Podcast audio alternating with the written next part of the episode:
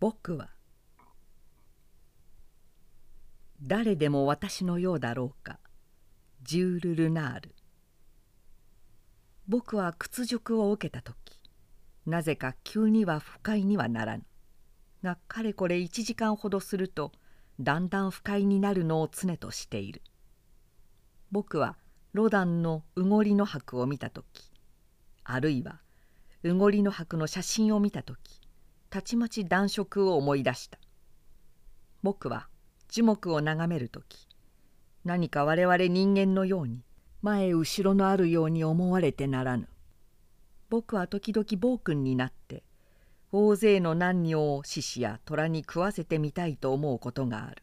が農盆の中に落ちた血だらけのガーゼを見ただけでも肉体的にたちまち不快になってしまう。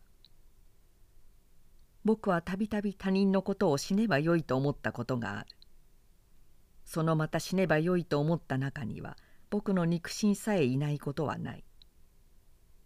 僕はどういう良心も芸術的良心さえ持っていないが神経は持ち合わせている。僕はめったに憎んだことはない。その代わりには時々軽蔑している。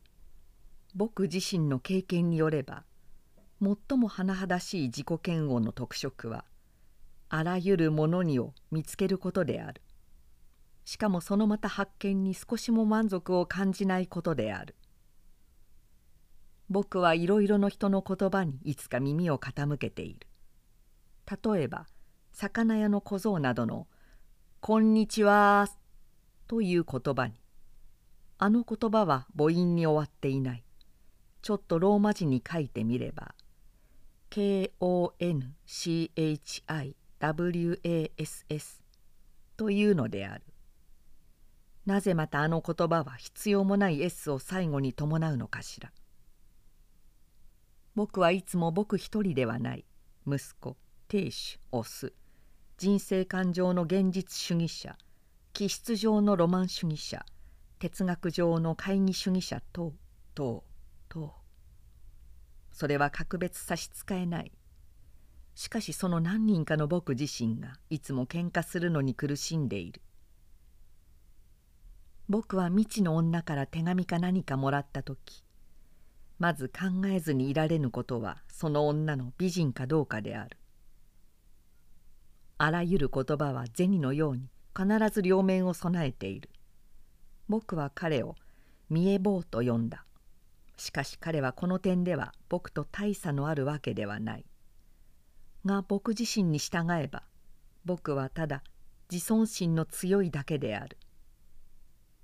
僕は医者に容体を聞かれた時まだ一度も正確に僕自身の容体を話せたことはない。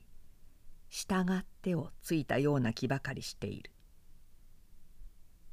僕は僕の住まいを離れるのに従い何か僕の人格も曖昧になるのを感じている。この現象が現れるのは僕の住居を離れること。30マイル前後に始まるらしい。僕の精神的生活はめったにちゃんと歩いたことはない。いつもしらみのように跳ねるだけである。僕は道越しの人に会うと必ずこちらからお辞儀をしてしまう。従って向こうの気づかずにいる時には損をしたと思うこともないではない。